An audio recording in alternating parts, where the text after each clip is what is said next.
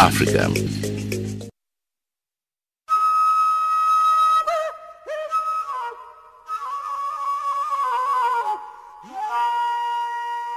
Farafina. Farafina. Terre de soleil. Farafina. Farafina. Un magazine d'infos africaine. Présentation Chanceline Lourarquois. Merci de nous rejoindre sur les ondes de Channel Africa pour suivre cette nouvelle édition de Farafina, votre magazine des actualités en français. La direction technique est assurée par Adrien Kenny et voici le sommaire. Huit charges pèsent désormais sur le leader de l'opposition, Maurice Kamton, au Cameroun.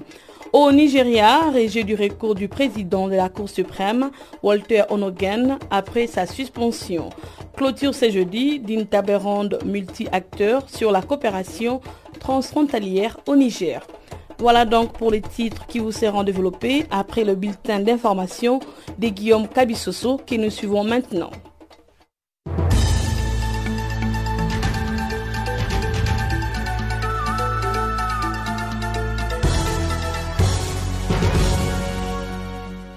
Merci Chanceline Louraquois, auditeur de Canal Afrique. Bonjour à toutes, bonjour à tous.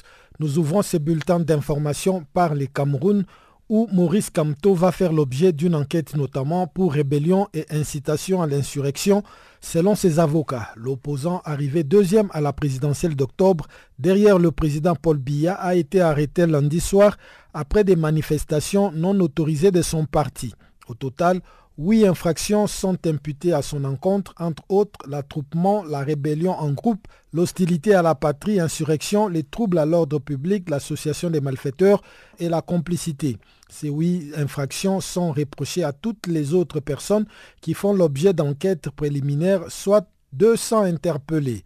Des journalistes camerounais ont aussi été interpellés lundi soir après avoir été confondus avec des activistes politiques dans l'exercice de leurs fonctions. Ils étaient toujours sous détention ce jeudi.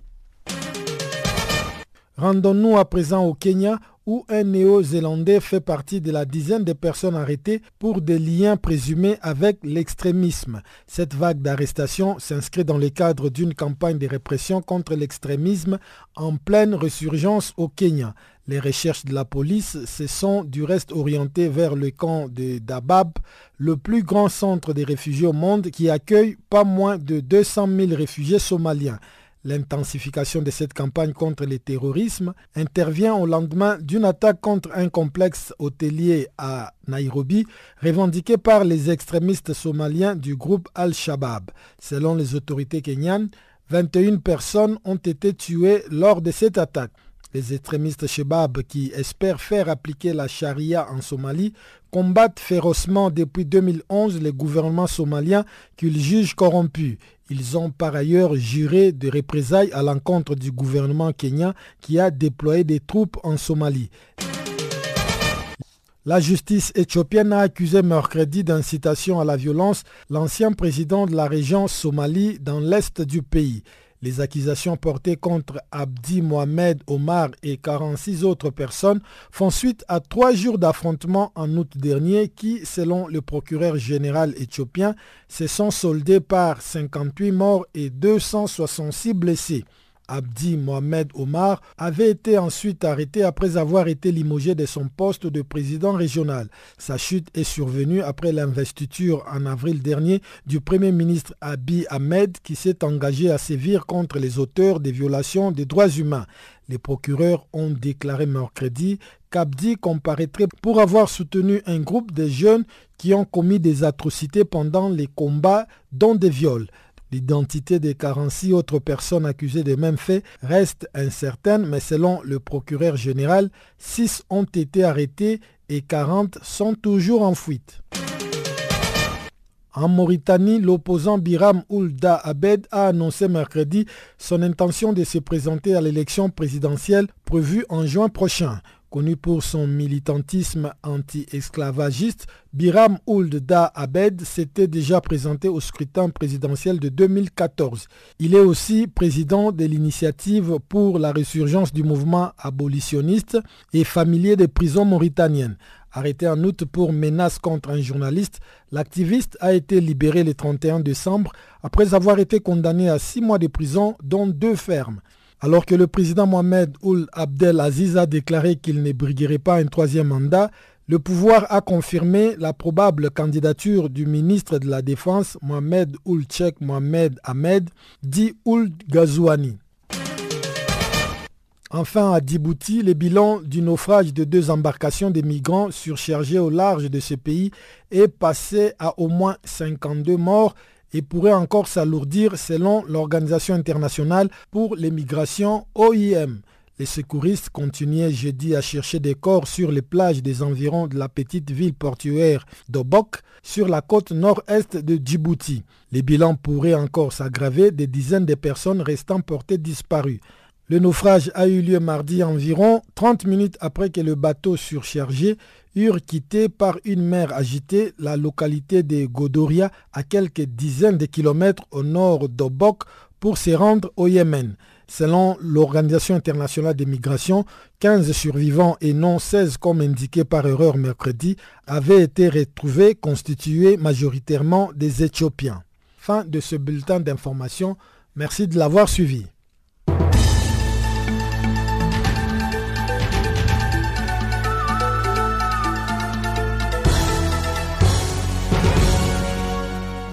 Bonjour, je m'appelle euh, Papa Wimba. Take a body hand. Show me the way I can go. Take a body hand. Canal Africa. Merci Guillaume Kabissoso. Bonjour à toutes et à tous. Entamons la grande actualité au Cameroun. Huit charges pèsent sur le leader du mouvement pour la renaissance camerounaise, Maurice Campton, arrêté lundi dans la soirée suite aux marches organisées par son parti politique.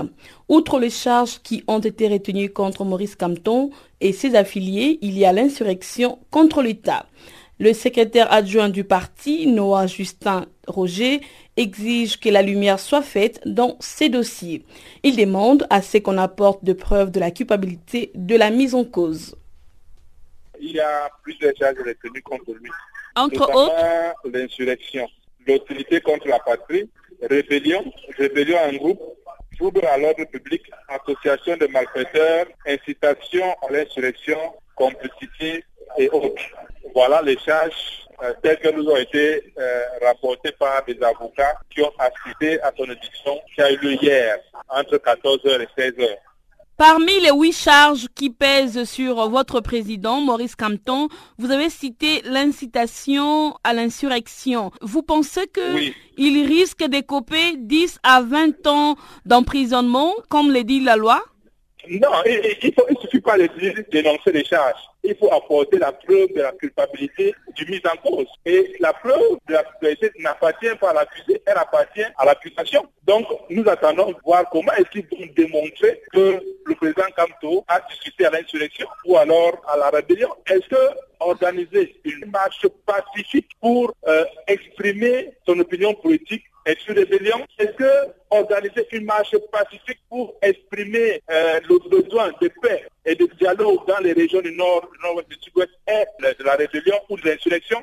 Donc, autrement dit, vous pensez que c'est injuste qu'il soit arrêté et qu'il ait euh, ces genres de charges qui pèsent contre lui? Vous pensez que c'est injuste?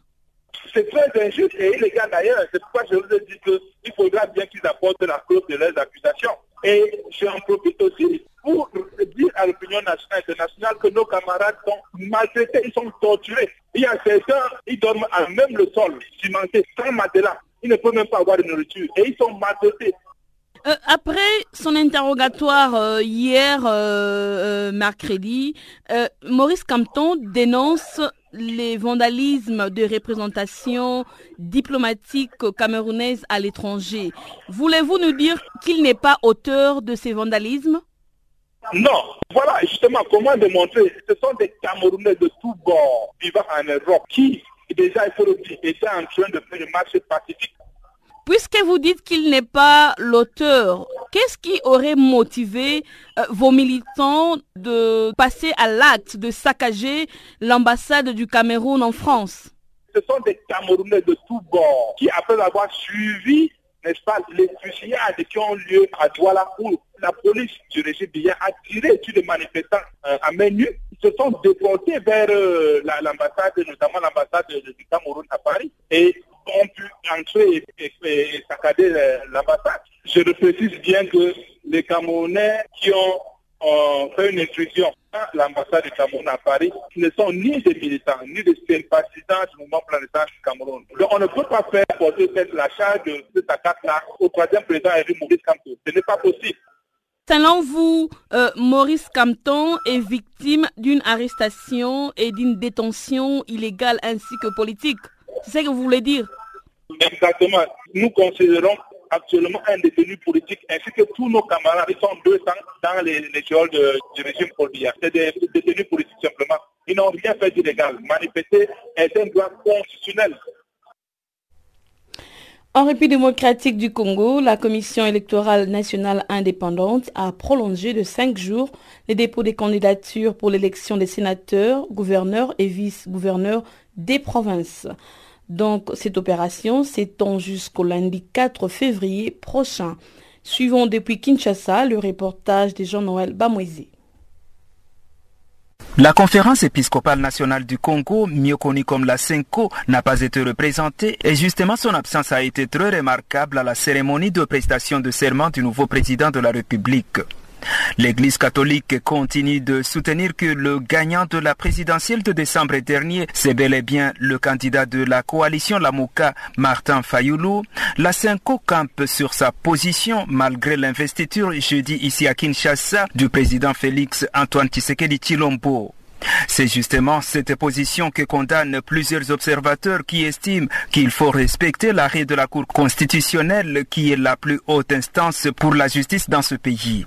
Monseigneur Gérard Moulumba ne soutient pas la position de la CENCO qui selon lui risquait de perturber l'ordre et la paix dans le pays. La CENCO a toujours cherché à observer le processus électoral pour être à même de se prononcer sur la qualité de choses euh, élections. Mais seulement à la fin, ils ne peuvent pas, hein, comme ce qui est arrivé un peu, estimer de, publier hein, sorte de, résultats ou tendance. Là, je pense qu'on a un peu dépassé les bornes. Mais qu'ils exigent la vérité des urnes, cela demeure un principe qu'ils doivent toujours tenir et rappeler à tout le monde, spécialement à la Sauf qu'on a dans la tendance à publier les résultats. Là, il y a risque de perturber l'ordre et la paix nous écoutons ce que les observateurs disent et à la fin, c'est la CENI qui peut avoir tous les moyens et tous les procès verbaux, qui finalement doit avoir le dernier mot. Et quand il y a recours et que la Cour constitutionnelle se prononce, normalement, on devrait euh, mettre fin au doute. Monseigneur Gérard Moulumba est oncle paternel du nouveau président, mais il est également prélat catholique. Il faut dire effectivement que d'autres analystes estiment qu'on n'a pas encore échappé à l'implosion tant que la conférence épiscopale nationale du Congo n'a pas encore changé de discours. Parmi ces analystes politiques figure Joachim Tiana de l'université de Kinshasa mais on y est encore. On y est encore parce qu'avec ce discours, vous avez suivi, pour venir, l'archevêque de Kinshasa aurait pu être à la cérémonie. Il dit non, si aller à la cérémonie, c'est comme si nous allons nous dédire. Pour eux, ils tiennent mordicus que les résultats sans en apporter la preuve, le rapport, le rapport que le, la SENCO a présenté, c'est même ridicule. Dans ce pays, je me demande si nous sommes ensorcelés une mission d'observation ne va pas compiler les résultats. Toutes les autres missions, il observe comment les élections se sont faites. Mais cette mission d'observation qui compile les résultats et conteste, ce n'est pas une mission d'observation réelle. Une mission d'observation qui dit j'avais 40 000 alors qu'il n'en avait que 27 000. Bon, vous vous rendez compte que tout était ça va même.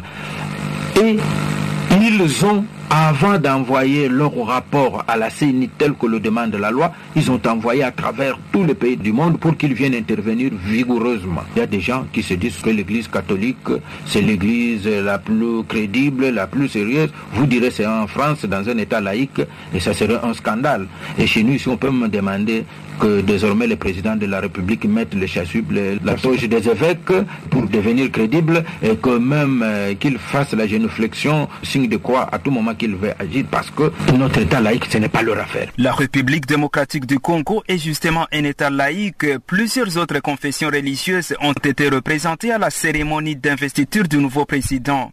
Félix Antoine Tshisekedi Chilombo a plusieurs défis à relever, mais en tout cas, plusieurs observateurs estiment qu'il devrait donner priorité à l'amélioration des conditions sociales des Congolais. Jean-Noël Pamoisé pour Canal Africa Kinshasa. Merci Jean-Noël Bamoisé. Toujours en République démocratique du Congo, l'Association congolaise pour l'accès à la justice dénonce la nomination d'une centaine de personnes à des postes de direction de l'administration publique ou encore au rang d'ambassadeur. Des nominations opérées par l'ancien président Joseph Kabila entre le 26 et le 27 décembre dernier, contre lesquelles cette occasion se prépare à saisir les nouvelles autorités congolaises en vue de leur réexamen. Georges Kapiamba, président de l'Association congolaise pour l'accès à la justice, est interrogé par Guillaume Kabisoso. Tout à fait, mais je, voudrais quand même euh, rectifier que ce n'est pas la seule euh, nomination que l'ancien président a, faite.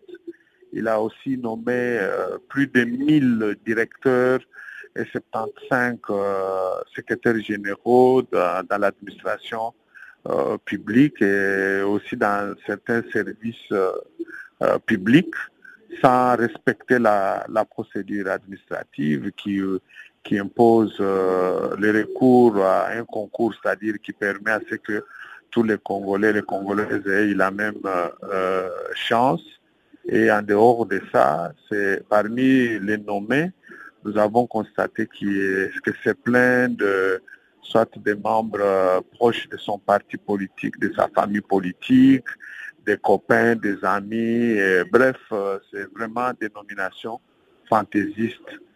Voilà pourquoi nous, les avons dénoncés et nous sommes en train de préparer tout un dossier pour euh, saisir les nouvelles autorités de la République afin que tous ces actes euh, soient réexaminés au cas par cas et que ceux qui ne répondent pas aux critères, aux conditions prévues par les procédures administratives puissent euh, être retirés de ces nominations.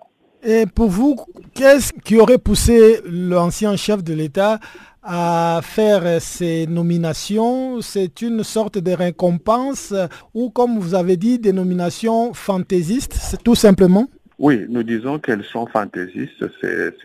C'était en réalité décidé pour euh, euh, attribuer des faveurs à des proches à lui politiquement ou proches à lui dans le cadre familial et aussi euh, essayer de, placer des gens euh, sur lesquels euh, ils vont éventuellement avoir plus d'emprise, même tout en étant absents de, règnes de l'État. Donc nous dénonçons cette, cette démarche dangereuse qui ne permet pas à l'État de se constituer d'une administration basée sur les mérites, les compétences mais euh, qui est constitué principalement des camarades, des amis, des copains, pour perpétuer encore euh, le pillage euh, des ressources nationales. Sur le plan légal ou plutôt juridique, est-ce que l'actuel chef de l'État, Félix Tshisekedi, peut-il revenir sur ces nominations pour les annuler? Tout à fait. D'abord, je, complète que l'ancien président euh, était déjà dans la situation où il gérait, euh, il était censé gérer seulement des affaires courantes, c'était un intérimaire. Depuis le 19 décembre 2016, il était déjà dans la situation d'intérimaire. Et au regard du droit administratif congolais, et conformément à l'article 70 de la Constitution, il ne pouvait pas poser les actes de disposition, c'est-à-dire engager de nouvelles nominations comme il l'a fait. Ce sont alors des actes irréguliers et par conséquent, les, nouveaux présidents peuvent les annuler euh, ou soit les faire corriger, c'est-à-dire qu'en commençant par faire vérifier à travers une commission indépendante les cas de chacun, ceux qui ne pourront pas répondre aux, conditions prévues par les procédures administratives devront être carrément annulés. La perspective africaine. Vous venez de suivre la réaction du président de l'Association congolaise pour l'accès à la justice, Georges Kapiamba, joint par Guillaume Kabisoso. Au Sénégal, les alliances se font déjà entre le parti politique avant la tenue des élections présidentielles prévues le 24 février prochain. Les professeurs Mustapha Kafé a affirmé sur nos antennes que le président Macky Sall a fait une alliance avec Aïssa Sakatal et appartient désormais à une coalition qui s'appelle Ben Bokiaka.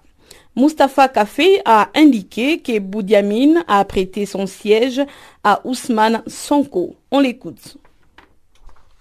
C'est-à-dire qu'il y a une espèce de sélection qui a été faite effectivement avec euh, précisément ce qu'on a appelé ici le parrainage. le parrainage, c'était une manière d'éliminer c'est ce qui ne présentait pas un certain pourcentage, si vous voulez, de l'électorat sénégalais. À partir de ce parrainage, la Cour constitutionnelle a effectivement estimé que ces deux candidats, donc Khalifa Sall et Karim Wad, qui étaient admis au parrainage, ne pouvaient pas être habilités à aller aux élections parce qu'ils étaient en détention et que la loi ne leur permettait pas précisément de se présenter comme candidats. Ah, deuxièmement, tous les deux n'étaient pas possesseurs d'une carte d'identité pour le cas de Kariwad, donc, donc n'étaient pas inscrits sur la liste en quelque sorte euh, euh, électorale. Mhm. Donc il y a eu tous ces éléments de droit qui ont été évoqués pour dire simplement que ces deux candidats-là ne pouvaient pas compétir. Donc il en est resté cinq, donc Macky Sall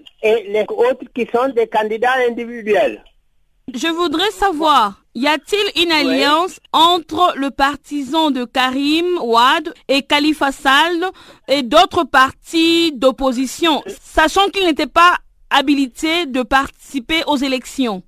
Tous les deux leaders n'ont pas encore clairement défini quelle était l'alliance possible avec les, les quatre autres. ils ne se sont pas prononcés tous les deux. Dans le cadre du PDS, c'est-à-dire le parti de Karim Wad et de son père, évidemment, euh, leur stratégie actuelle n'est pas une stratégie d'alliance, mais c'est de dire effectivement qu'il faudrait s'opposer à cette élection parce qu'elle est illégale. Mais ils n'ont pas donné de consignes ou ne sont pas en train de négocier avec telle ou telle autre formation. La même chose pour Khalifa Sall. Tous les leaders le fréquentent, mais jusqu'à présent, évidemment, il n'a pas encore pris une position assez nette.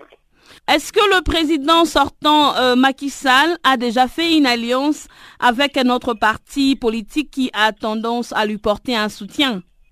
Ah oui, mais il y a, Aïssata Tal dont je vous ai parlé. Macky Sall déjà qui a une coalition qui s'appelle Ben, bon.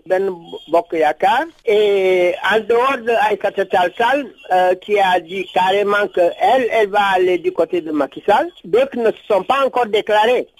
Donc, donc si je comprends bien, euh, jusque-là, Macky Sall a juste une alliance, euh, une coalition qu'on appelle Ben Bokiaka. Oui, et que Aïssata Sall a rejoint. Et, parlant d'Ousmane Sonko, euh, penses-tu qu'il est capable de s'allier avec le président Macky Sall pour le soutenir? Ah, ça, je crois pas. Je, je crois pas. Ça, ça fait partie des coquelisses de la politique. Et peut-être Boudjabi, Pierre Boudjabi, l'architecte, qui a dit en fait, que, qui a prêté son siège à Sonko, parce que le siège de Sonko a été saccagé. Alors, euh, il a prêté son siège. Mais est-ce que cela veut dire que c'est une alliance entre eux? Jusque-là aussi, c'est pas, pas éclairci. Donc je pense qu'il faudrait attendre un peu dans une semaine. Probablement, l'horizon sera plus éclairci et plus clair. Euh, mais jusqu'à maintenant, ce sont des tractations souterraines dont on ne voit pas encore les lignes de force. Ben, puisque vous avez mentionné que son parti a été saccagé, qu'est-ce qui va se passer après? Ah, ben ça, on ne sait pas ce qui va se passer. De toute manière, Boudjabi lui a prêté son ciel. Bon, il a, il a transféré là, mais je ne pense pas que lui va rejoindre Macky Sall. sera le dernier à le faire, je ne pense même pas. Mais il y a les 25 autres qui se sont regroupés dans ce qu'ils appellent le groupe de 25, c'est-à-dire les 25 recalés. Ils sont devenus 24 d'ailleurs parce qu'Aïssata Sall a quitté le groupe. Alors maintenant, on attend, on attend de voir effectivement dans ce groupe euh, à qui vont-ils se joindre précisément ou qu'est-ce qu'ils vont faire. Jusque-là, évidemment, je dis, il y a des tractations souterraines euh, dont les contours ne se dessinent pas encore clairement. Mais bon, c'est dans une semaine que tout ça sera éclairci. Rendons-nous à présent au Nigeria. Une cour de justice a rejeté mercredi le recours intenté par le président de la Cour suprême, accusé de fraude et suspendu de ses fonctions par le président Momadou Bouhari la semaine dernière. Walter Onogan était poursuivi pour, depuis deux semaines par un tribunal du code de conduite spécialisé pour juger des questions éthiques. Suivant ces comptes rendus de Guillaume Kabissoso. Le président nigérien Mohamedou Bouhari a suspendu Walter Onogen sans attendre son audition, ce qui a provoqué la colère de l'opposition et du monde de la justice qui ont ainsi dénoncé une dérive autoritaire et un coup d'État contre l'appareil judiciaire. Onogen avait intenté un recours devant la Cour d'appel d'Abuja pour tenter d'annuler son procès par le tribunal du Code des conduites, mais sa demande a été rejetée mercredi à l'unanimité. Il est accusé d'avoir dissimulé des comptes en devises étrangères, mais les détracteurs du chef de l'État voient dans ces accusations et cette suspension une chasse aux sorcières menée contre les opposants du parti au pouvoir. Les élections présidentielles de février prochain s'annoncent très disputées entre les présidents sortants, candidats du Congrès des progressistes, APC et le principal mouvement de l'opposition, le Parti populaire démocratique représenté par Atiku Abubakar, un ancien vice-président. Le juge de la Cour suprême a autorité de départager les candidats en cas de litige et d'accusation de fraude par l'un ou l'autre des partis. Le principal candidat de l'opposition Nigeria, Atiku Bubakar, a jugé lundi anticonstitutionnel la suspension par le chef de l'État Muhammadu Buhari du président de la Cour suprême. Le président a suspendu vendredi Walter Onegan et a nommé à sa place comme président de la Cour suprême et plus haut magistrat du Nigeria un juge originaire du nord du pays comme lui. Cette mesure a provoqué des critiques tant au Nigeria qu'à l'étranger à l'égard du président auquel il est reproché d'avoir violé la Constitution et de tenter de manipuler l'appareil judiciaire. Atiku Abubakar, l'un des principaux adversaires à la présidentielle de Muhammadu Buhari, qui brigue un nouveau mandat, a estimé lundi que la suspension du juge Onegan était illégale et représentait une violation manifeste de la Constitution et une attaque frontale contre la démocratie. La constitution nigériane prévoit en effet que le président ne peut renvoyer le plus haut magistrat du pays qu'avec l'approbation de deux tiers de sénateurs. Dans ces cas, Onogen n'a pas été renvoyé mais suspendu. Le gouvernement nigérien s'est défendu de chercher à interférer dans les élections présidentielles et législatives du 16 février prochain. L'association des magistrats a qualifié la suspension du président de la Cour suprême de tentative de coup d'État contre l'appareil judiciaire et appelé au respect de la Constitution. L'ancien général Mohamedou Bouhari avait été élu en 2015 sur la promesse d'éradiquer la corruption, ces cancers qui gangrènent le premier producteur de pétrole du continent, mais ses détracteurs l'accusent de mener une chasse aux sorcières et ne viser que ses opposants politiques.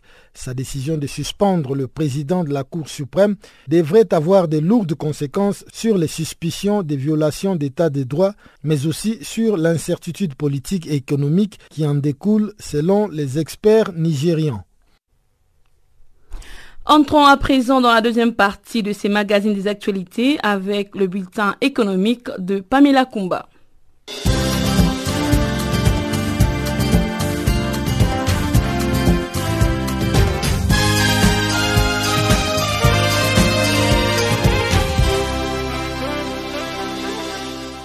Merci Chanceline et bonjour à tous. Le Gabon est le pays le moins corrompu en zone CEMAC selon le classement 2018 de l'ONG allemande Transparency International sur l'indice de perception de la corruption dans le monde. Ce rapport classe les Seychelles en tête du top 5 des pays les moins corrompus du continent.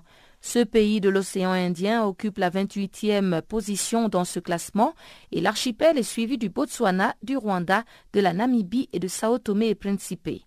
Le Gabon est 124e avec un score de 31 sur 100 et il est ex aequo avec quatre autres pays, notamment Djibouti, le Népal, les îles Maldives et le Kazakhstan. En zone CEMAC, le Gabon arrive donc devant la RCA, la République centrafricaine, qui occupe la 149e place, le Cameroun 152e place, le Tchad 165e place, le Congo 166e place et la Guinée équatoriale 172e place.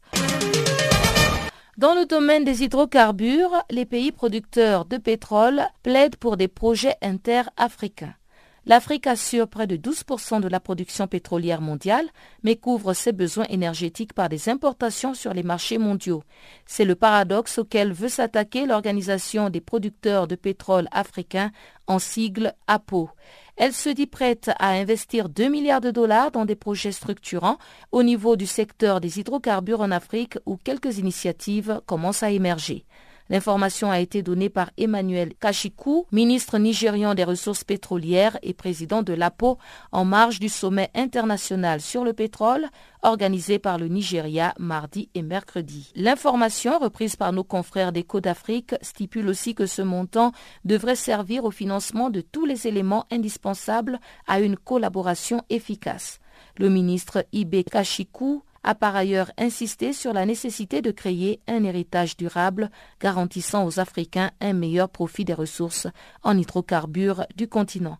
L'APO, qui regroupe les pays producteurs de 95% de pétrole africain, veut favoriser une synergie autour des différents projets en cours dans le secteur des hydrocarbures.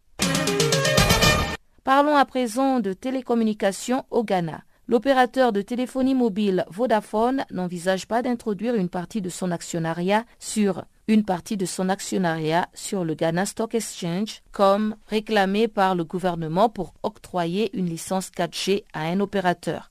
C'est ce que nous dit le site d'information Ecofin.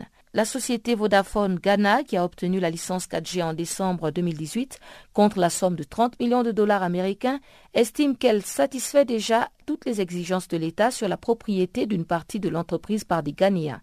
Yolanda Kuba, la directrice générale de l'opérateur télécom a déclaré que les Ghanéens qui possèdent donc 30% de la société par l'intermédiaire du gouvernement étaient une des clauses contenues dans l'accord afin d'obtenir la 4G. Donc Vodafone Ghana n'a pas l'obligation de s'enregistrer au Stock Exchange. Le port marocain Tanger Med détrône le sud-africain Durban et se classe désormais au top des plateformes africaines en termes de volume global traité. Le port Tanger Med a réalisé en 2018 un volume d'affaires de plus de 35 milliards de dollars contre 15 milliards à l'export. Le port assure ainsi près de 50% des exportations marocaines. Au cours de la même année, plus de 3,4 millions d'équivalents 20 pieds ont été traités, soit une hausse de 5% par rapport à l'année 2017 et cela représente en tonnage manutentionné un volume de 52,2 millions de tonnes soit plus 2%. Concernant l'activité véhicule, 479 321 voitures ont transité par Tanger Med l'année dernière en croissance de 11%. Sur le terminal dédié à Renault, le constructeur a exporté 383 715 000 véhicules, dont 91% proviennent de l'usine de Tanger. 2019 connaîtra le démarrage de l'export des voitures des véhicules Peugeot fabriqués à Kenitra. Et pour terminer, les actionnaires du sud-africain Shoprite enregistrent à ce jour une perte potentielle de 4,5 milliards de dollars américains. En effet, la valeur boursière de l'entreprise cotée sur le Johannesburg Stock Exchange a terminé le 30 janvier à 90,5 milliards de rand.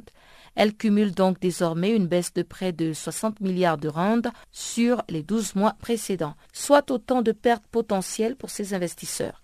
La journée de mercredi a été la plus difficile après que son action ait plongé de 14,5% pour atteindre les 153 rounds, soit son niveau le plus bas depuis le 2 janvier 2016, nous indique l'agence d'information économique Ecofin.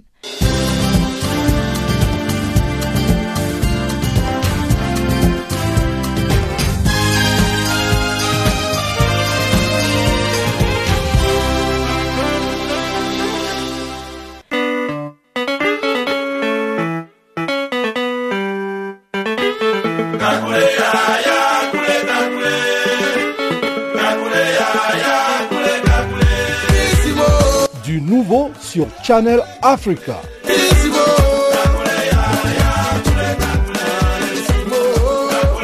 Farafina, votre programme en français, change d'horaire sur nos différentes plateformes.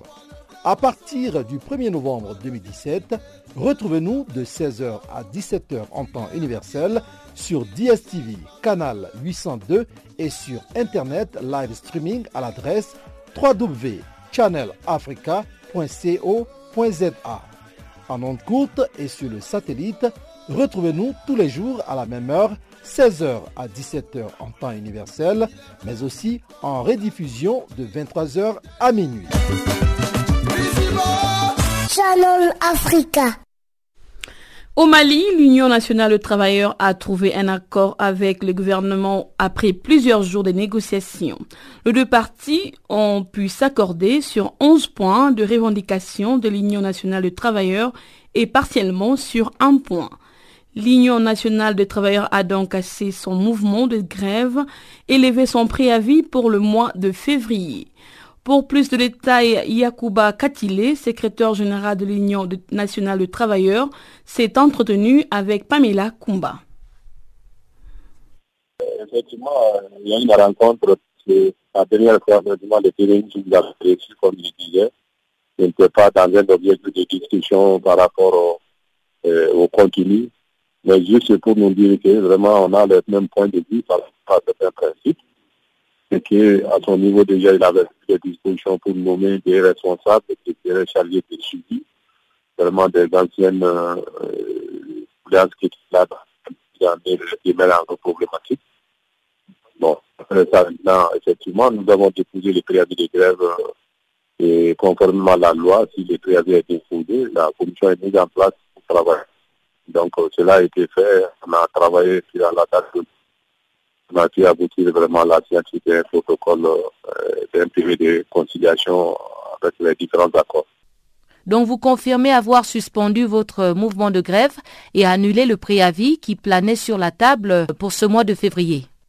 Oui, euh, le mois de grève a été vraiment suspendu suite vraiment l'accord qu'on a eu à signer avec le gouvernement et encore euh, la majeure partie de nos depuis les 12 points de revendication, il y a 11 points d'accord et puis il y a un point vraiment d'accord partiel qu'on peut dire qu'on a qualifié comme ça. Et c'est pourquoi au terme de cette discussion, nous avons décidé de lever notre mot d'ordre de grève. Et sur le dernier point, euh, qu'est-ce qui euh, fait en sorte que ça n'a pas été complètement adopté?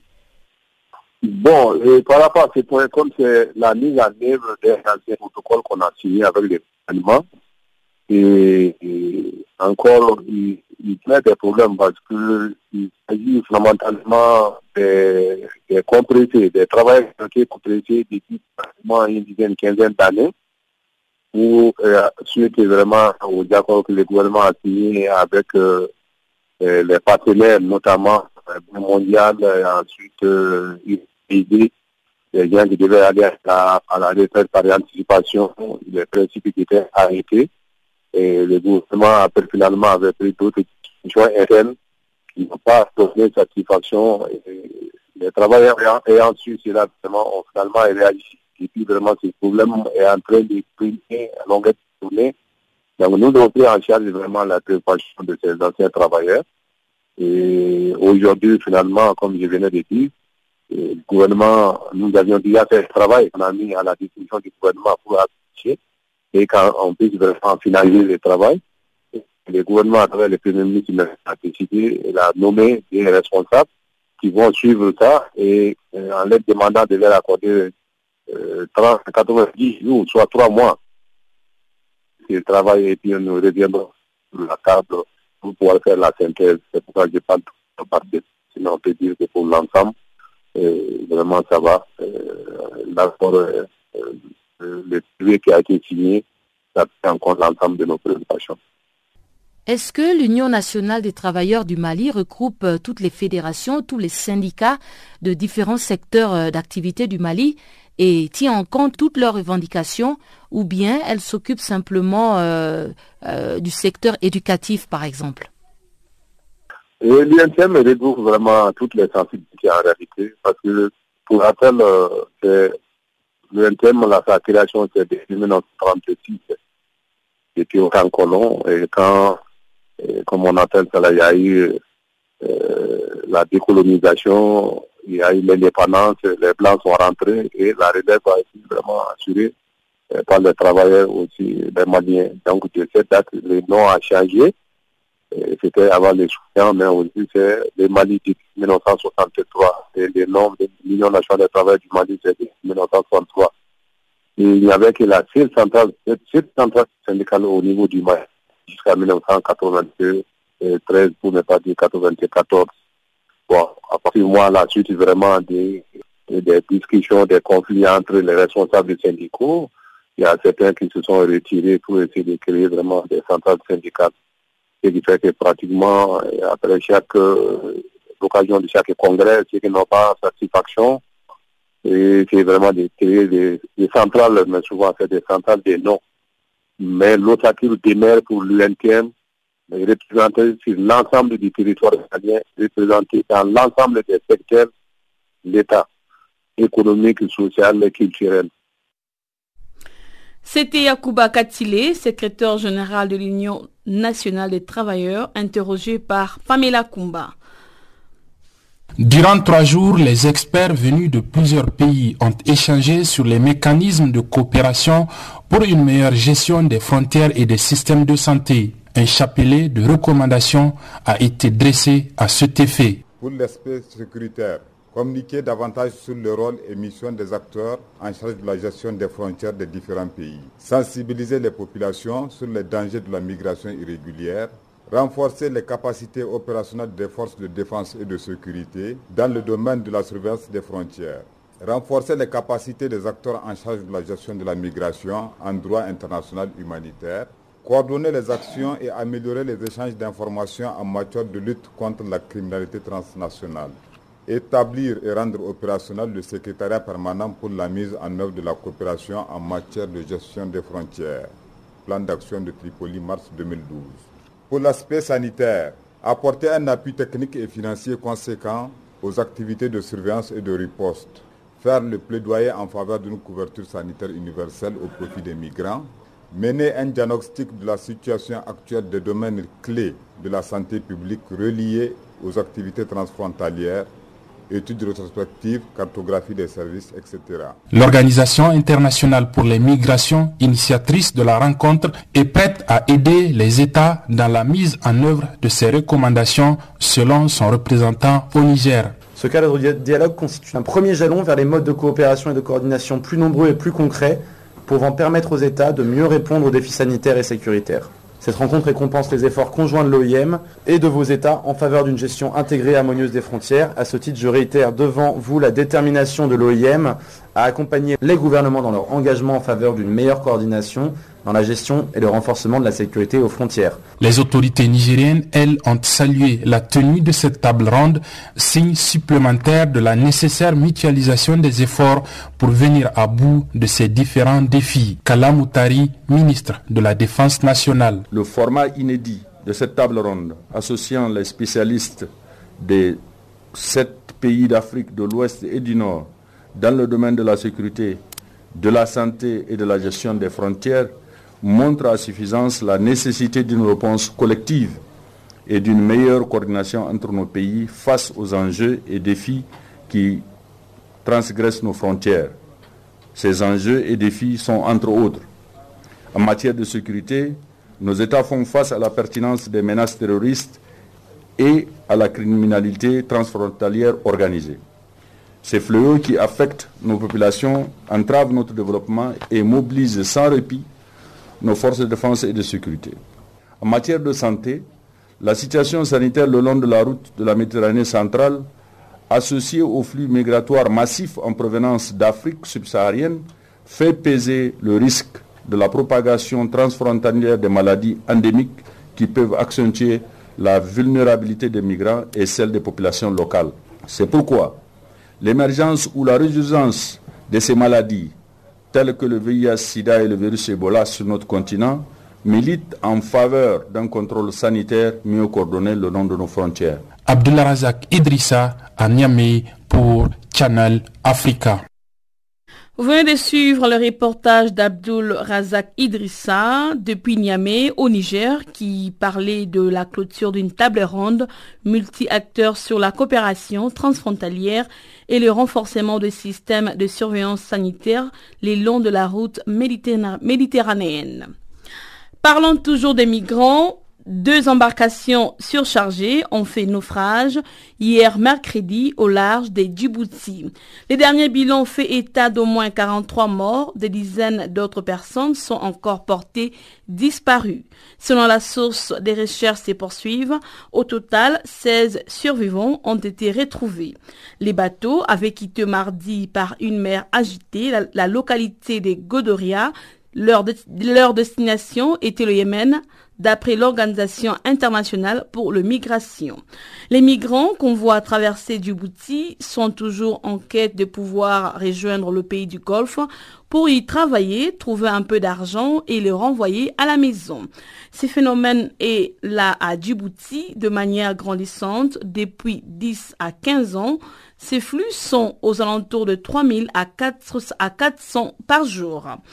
Pour ceux qui parviennent jusqu'au Yémen, les cauchemars continuent. Certains migrants mal informés ne savent même pas que le pays est en guerre. Les moins chanceux sont enlevés, détenus, torturés par les trafiquants yéménites qui les échangent contre des rançons. Jusque-là, le nombre de passagers demeure peu clair. Un des survivants a estimé à 130. 3500 personnes auraient péri ces dix dernières années durant ces périples, selon l'Organisation internationale pour le migration. Maman, c'est Channel Africa. Une récente flambée de violences par Boko Haram dans le nord-est du Nigeria et le reste de la région du lac Tchad a déraciné des dizaines de milliers de personnes.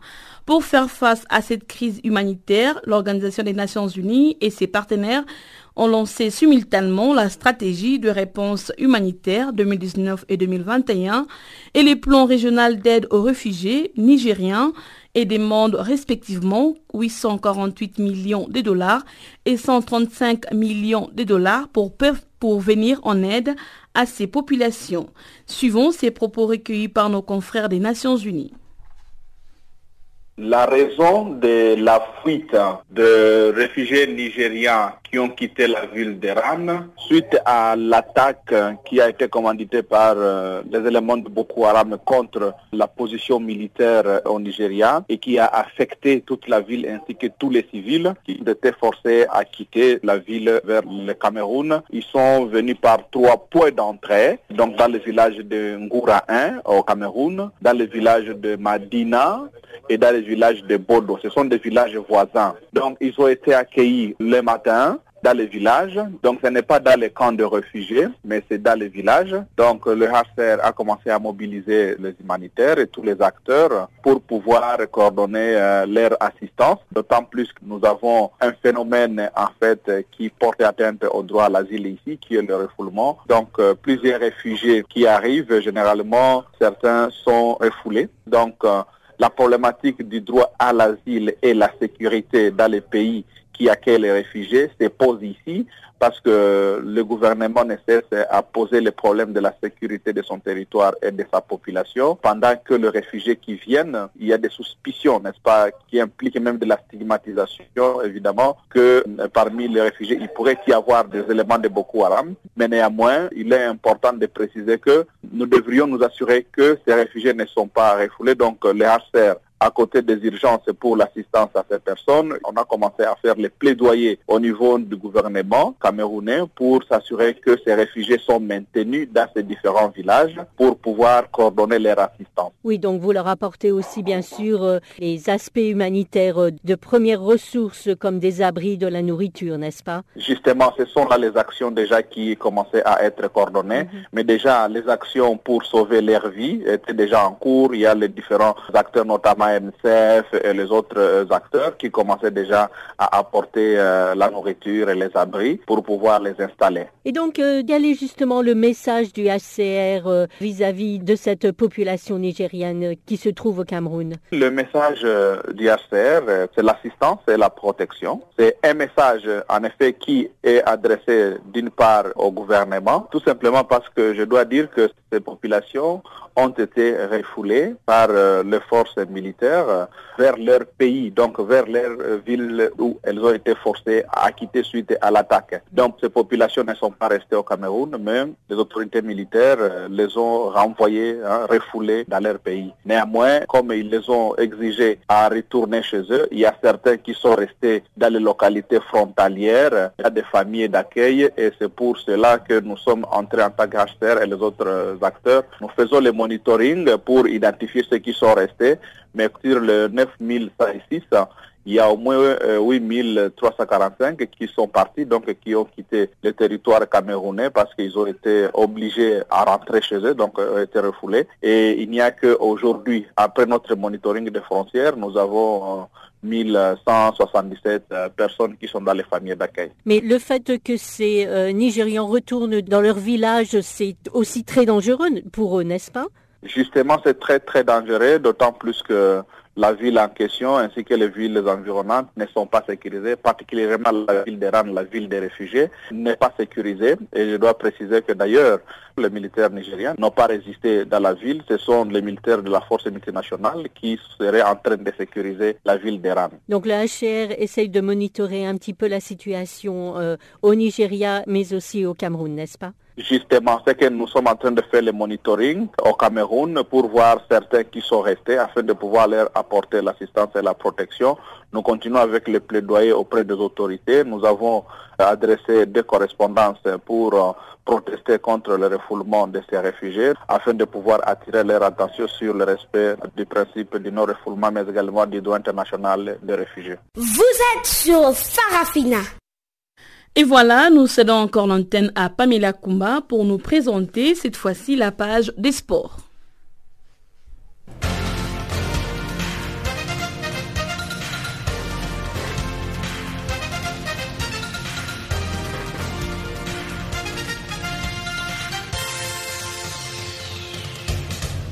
Rebonjour à tous. Le tirage au sort des éliminatoires de la sixième édition du championnat d'Afrique des Nations Chan 2020 s'est passé mercredi au siège de la CAF. La compétition se déroulera en Éthiopie. 47 pays prendront part aux éliminatoires qui permettront donc de distribuer les 15 billets mis en jeu, le 16e ticket revenant au pays organisateur, l'Éthiopie. En février 2018, le Maroc était devenu le premier pays hôte à remporter le Tchad après sa large victoire 4 buts à 0 contre le Nigeria. Pour la succession du Maroc dans cette compétition, réservée aux joueurs locaux, la lutte est donc ouverte. Voici quelques résultats de ce tirage au sort. Dans la zone nord, il y a déjà deux qualifiés. Le premier match verra l'Algérie affronter le Maroc. Dans la zone ouest A, au premier tour, la Guinée-Bissau croisera le fer avec le Mali pour le premier tour et dans la zone ouest B qui compte trois qualifiés, le Bénin affrontera le Togo au premier tour. Le reste des résultats du tirage au sort est disponible sur le site de la CAF. Un rapport de la FIFA révèle que 7,3 milliards de dollars américains ont été dépensés sur le marché des transferts internationaux de football au cours de l'année 2018. L'information publiée sur le site de la FIFA est tirée du rapport intitulé Global Transfer Market de la FIFA et il fournit des informations détaillées sur les transferts internationaux effectués en 2018 partout dans le monde par les clubs de professionnels de football. Selon le dit rapport, les transferts de joueurs professionnels se sont élevés donc à 7,3 milliards de dollars, soit 10,3% de plus qu'en 2017. Cette manne financière implique 16 533 transferts internationaux de 14 186 joueurs issus de 175 pays, soit 5,6% de plus que l'année 2017. Le document précise aussi que 31 clubs ont dépensé plus de 50 millions de dollars chacun ou ensemble, et cette somme représente plus de la moitié du montant total dépensé. La France est le pays représentant le bilan net positif le plus important avec 462,2 millions de dollars, suivi de l'Angleterre, le pays représentant le bilan net négatif le moins important, 1,05 milliard de dollars, et l'Arabie saoudite figure à la septième place du classement des pays les plus dépensiers avec 173,9 millions de dollars. C'est ce qu'ont fait remarquer les rédacteurs du dit rapport. Et puis on garde le cap à l'international avec euh, la journée de mercredi qui a marqué un tournant dans la disparition du joueur Emiliano Sala. Peu avant que la Beaujoire rende un hommage très émouvant à son ancien joueur lors du match opposant Nantes à Saint-Étienne, les enquêteurs ont annoncé la découverte de débris pouvant appartenir à l'avion recherché depuis plus d'une semaine sur une plage de Contentin. Ce jeudi, l'agent Willy Mackay a aussi euh, témoigné. Il est très impliqué dans ce transfert d'Emiliano Sala à Cardiff et il est devenu le personnage clé dans cette affaire de disparition. C'est en effet lui qui avait affrété l'avion qui n'a jamais rallié la capitale galloise il y a dix jours. Le journal sportif en ligne, l'équipe.fr, nous informe que les dix premières minutes du match décalé de la 22e journée de la Ligue 1 entre Nantes et Saint-Étienne, mercredi soir, en prime time sur Canal+, était exceptionnellement diffusé en clair. Ce dispositif devait permettre au plus grand nombre de s'associer à l'hommage rendu par le public nantais à Emiliano Sala, dont l'avion a disparu le 21 janvier au-dessus de la Manche. Et on repart en Afrique pour parler de la canne euh, de moins de 20 ans. L'arbitre assistant centrafricain Jospin Luckner Malonga a réussi au test physique des juges de différents matchs de la 21e édition de la Coupe d'Afrique des Nations moins de 20 ans qui se tiendra au Niger du 2 au 17 février courant. Sur un article signé Fleury Venance Agous, les matchs se joueront entre deux villes, Niamey et Maradi. Huit équipes reparties en deux groupes A et B participeront à cette canne juvénile. Le groupe A, qui jouera à Niamey, regroupe le Niger, le Nigeria, l'Afrique du Sud et le Burundi, tandis que le groupe B, dont les matchs se joueront à Maradi, est composé du Burkina Faso, du Ghana, du Mali et du Sénégal. Et on termine avec un sport dont on ne parle pas très souvent, c'est le badminton, dont le championnat de 2018-2019 se joue à Madagascar. La Fédération malgache de badminton va clôturer en beauté sa saison par la troisième et dernière étape des championnats de Madagascar de badminton. Après les sommets nationaux des jeunes en novembre et ceux des seniors en décembre, place aux épreuves de double. Le championnat national qui se tiendra les samedis et dimanches au gymnase couvert d'Ancoron Dramano se jouera en cinq catégories.